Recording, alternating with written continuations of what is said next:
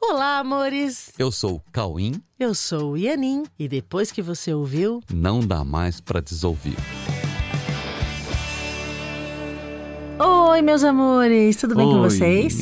Tudo bem? Como é que passaram a semana, hein? Estão treinando? Estão colocando a teoria em prática? Porque teoria sem prática não gera mudança de comportamento. Então, bora viver o conteúdo, ok? É isso, é isso aí. E hoje nós gostaríamos de propor um treino muito importante. Um treino que vai mudar totalmente a, a sua maneira de olhar mesmo assim para as pessoas, para os seus comportamentos, para as suas ações e reações e, é claro, olhar de outra maneira para as suas próprias ações, reações e comportamentos diante das situações. Pois é. E esse treino que a gente quer propor consiste em, nas situações de conflito, prestar atenção numa importante observação, que é as sensações contidas aqui, nessa situação, nesse cenário, não são por causa desse assunto. Pois Sim. é, exatamente isso. Aham. E é por isso que o tema do episódio de hoje é Nunca é o assunto. É, pois é, isso mesmo, nunca é o assunto, né? Pois é. E para falar disso, nós vamos conversar sobre a sensação, a gente precisa conversar sobre isso, sobre a sensação interna basal que movimenta as pessoas. E é fácil de perceber isso, certo? É fácil de observar as pessoas e notar que todas as expressões delas nascem de uma sensação interna. Sim, a sensação interna de uma pessoa, ela é determinada pelo que ela pensa, pela sua estrutura de crenças, ou seja, o que ela acredita, os seus padrões, seus condicionamentos, a Sua sua história, história, né? é. seus valores, Toda a bagagem dela, né? seus conceitos sobre si mesma. Seus né? conceitos também sobre os relacionamentos, o que ela pensa sobre o mundo Sim, e todas as coisas dentro do mundo, né? sobre as pessoas e também os seus conceitos sobre Deus. Pois é, toda essa estrutura de ideias determina o seu jeito de ser no mundo e de interagir com o mundo. Sim. E toda essa estrutura de ideias ou sistema de crenças determina uma sensação de base, né? uma sensação basal, que inevitavelmente acompanha a pessoa em qualquer situação. É. Essa sensação interna é o que move cada um, é o que move todas as expressões de, de cada pessoa.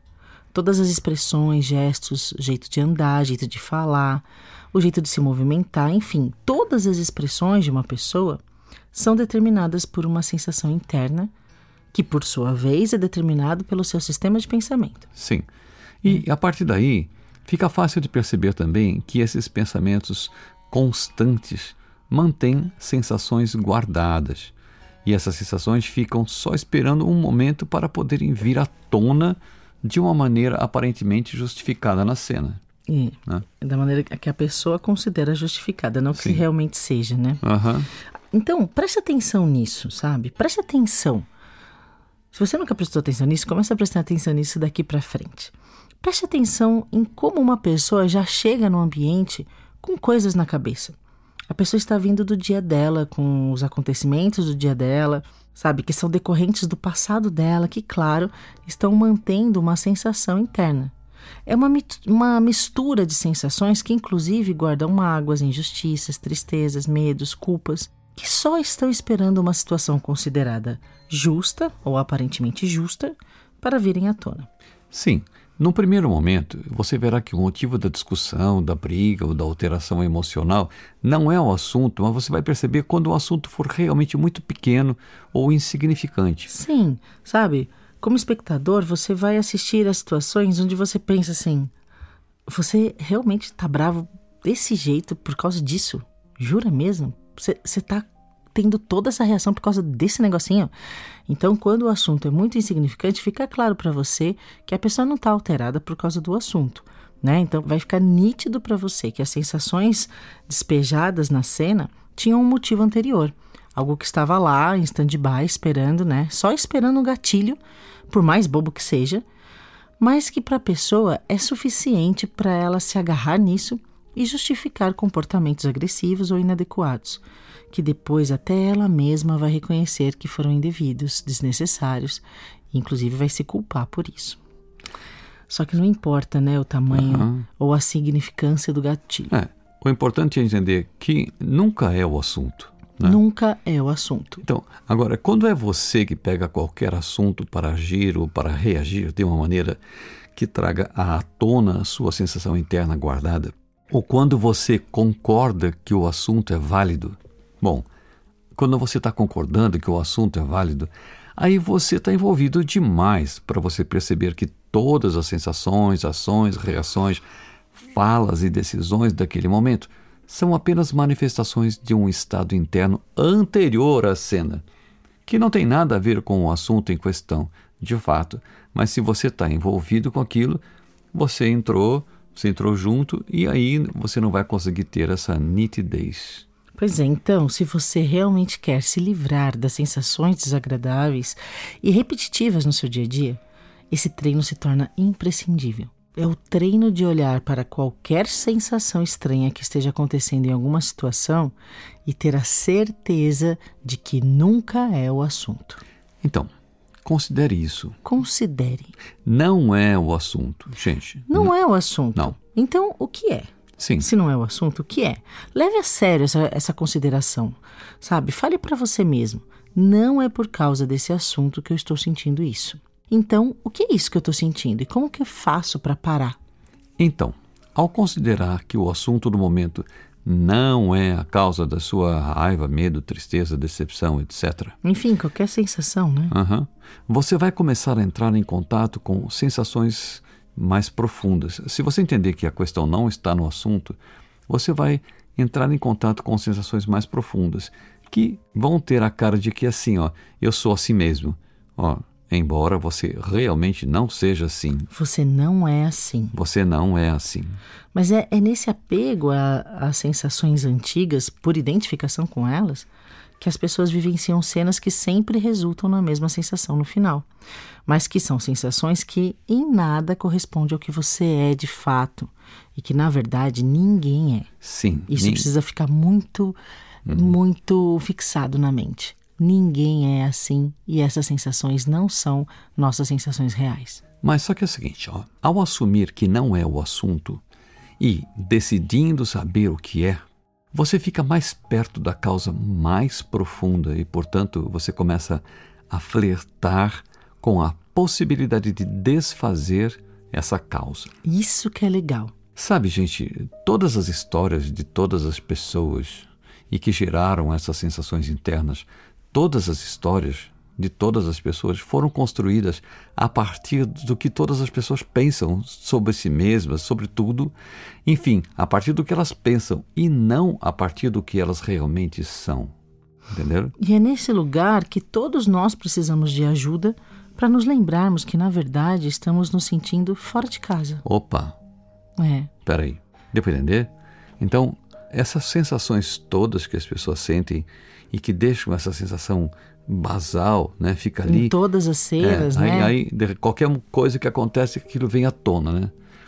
Agora, se você entender que não é nenhum assunto que está acontecendo que está provocando isso, aí você se dá a chance de olhar, peraí, se não é o assunto, o que, que é então? Aí tem uma coisa interna, basal, aí começa a olhar. Por que, que eu estou sentindo isso? Por que, que eu sempre senti isso? Por que, que todo mundo sente isso? Sabe o que, que é, gente? É o seguinte: todos nós estamos nos sentindo fora de casa. Mas o que, que é estar fora de casa? Gente, vamos olhar para isso. Estar fora de casa é estar esquecido de si mesmo. Estar fora de casa é acreditar que o que nós pensamos pode assumir o lugar de quem somos. Estar fora de casa é estar fora do que nós somos. É como se nós fôssemos todos criancinhas, crianças que se sentem fora de casa e não sabem como voltar. Isso dá um medo, né, gente? E na verdade né? somos essas crianças. Sim, né? nós somos essas crianças. Se nos olharmos todos como irmãos, assim, irmãos, crianças que estamos fora de casa querendo achar de novo o caminho de casa, nós perceberemos que nós precisamos reencontrar esse caminho de volta. E nós descobriremos que nós temos todos o mesmo medo de estar fora de casa. E temos todos a mesma insegurança de nos sentirmos assim, tão distantes de nós mesmos, tão fora do que é a nossa casa. Aí você talvez possa se lembrar do que Jesus disse um dia, ele falou: Onde se reunirem dois ou três em meu nome, ali eu estarei no meio deles. Aqueles que se decidirem conversar para achar o caminho de casa, ele disse: Eu estarei ali no meio deles. E Jesus disse isso por um motivo, porque ele descobriu o caminho de volta para casa. E foi por isso que ele pôde dizer: Eu sou o caminho, a verdade e a vida. Realmente, ele achou o caminho de volta para casa. Nossa, que maravilhoso isso, não? Gente, então, diante disso, nós precisamos deixar todos os assuntos como sendo assuntos e não como sendo o que nós precisamos resolver naquele momento, né? Pois a, a nossa solução verdadeira não está nos assuntos, mas está em eliminar a sensação de estarmos nos sentindo fora de casa. E é nesse momento que nós precisamos reconhecer que, como irmãos, precisamos nos abrir para tirar o medo que sentimos distante do que somos, para juntos nos lembrarmos que nossa casa é a casa do amor. Essa é a nossa casa. Nosso lar é o lar do amor. A nossa casa é a casa de Deus, que nos aguarda a todos para que voltemos juntos. Sim. Para casa. Para que voltemos juntos para casa. Sozinhos, nos sentiremos com medo. É, por isso que a gente sente medo, isso. por acreditar que a gente está sozinho, né? Mas se deixarmos o medo de lado e nos olharmos mais profundamente, nós nos lembraremos que somos o amor e o amor é o nosso endereço. Sim, nós viemos do amor. Nós somos amor. Nós viemos da casa de Deus e pertencemos à casa de Deus. É. Não, não somos sozinhos tentando buscar soluções solitárias. Nós não somos sozinhos tentando buscar soluções solitárias. Sim, nós somos irmãos tentando voltar para casa. Crianças querendo voltar para casa. Isso. Né? Somos irmãos e juntos temos que nos unirmos nesse caminho de volta para casa. Essa é a solução conjunta que todos nós teremos que ver. Sim. E enquanto não vemos, nós sentimos medo e nos sentimos ameaçados em nossos caminhos, aparentemente separados. Aparentemente separados. Não somos separados. Somos unos. Somos o mesmo amor. Nós somos a mesma criança querendo voltar para casa. Por isso que é tão importante que essa consciência de que somos irmãos voltando para casa.